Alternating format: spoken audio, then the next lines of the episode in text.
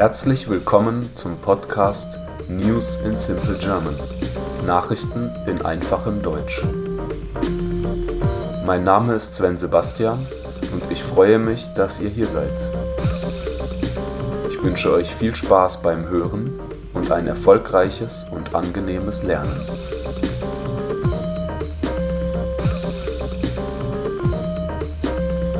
Eklat am Staatsballett. Direktor beschmiert Kritikerin mit Hundekot.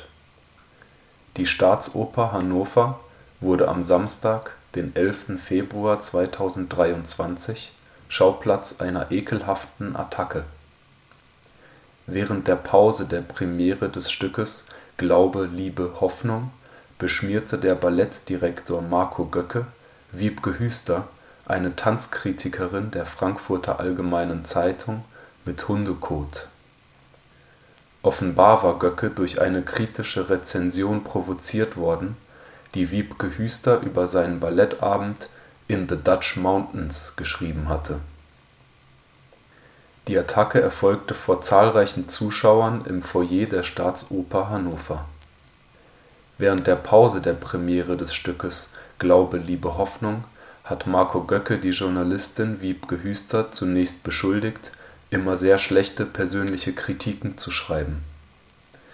Dann hat Göcke plötzlich eine Plastiktüte mit Hundekot aus seiner Tasche genommen und die offene Seite der Tüte ins Gesicht von Hüster gerieben.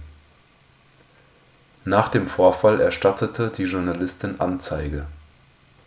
Die Frankfurter Allgemeine Zeitung hat den Angriff auf ihre Mitarbeiterin als demütigenden Akt und Einschüchterungsversuch gegenüber unserer freien kritischen Kunstbetrachtung bezeichnet.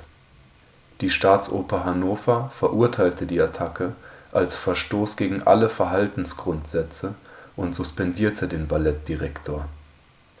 Göcke erhielt außerdem ein Hausverbot, um das Ballettensemble und das Staatstheater Hannover vor weiterem Schaden zu schützen. Am Ende der Premiere ließ sich Göcke feiern, als sei nichts passiert.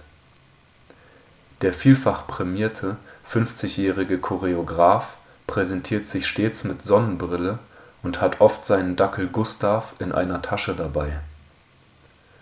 Seit der Spielzeit 2019/2020 ist Marco Göcke Chefchoreograf und Ballettdirektor des Staatsballetts Hannover er hat in den vergangenen Jahren mehr als 60 Choreografien kreiert, die weltweit aufgeführt werden.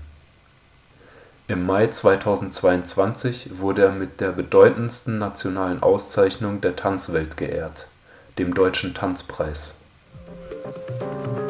Ich hoffe, diese Folge hat euch gefallen und würde mich freuen, wenn ihr diesen Podcast abonniert. Ich wünsche euch einen angenehmen Tag und haltet die Ohren steif. Bye bye.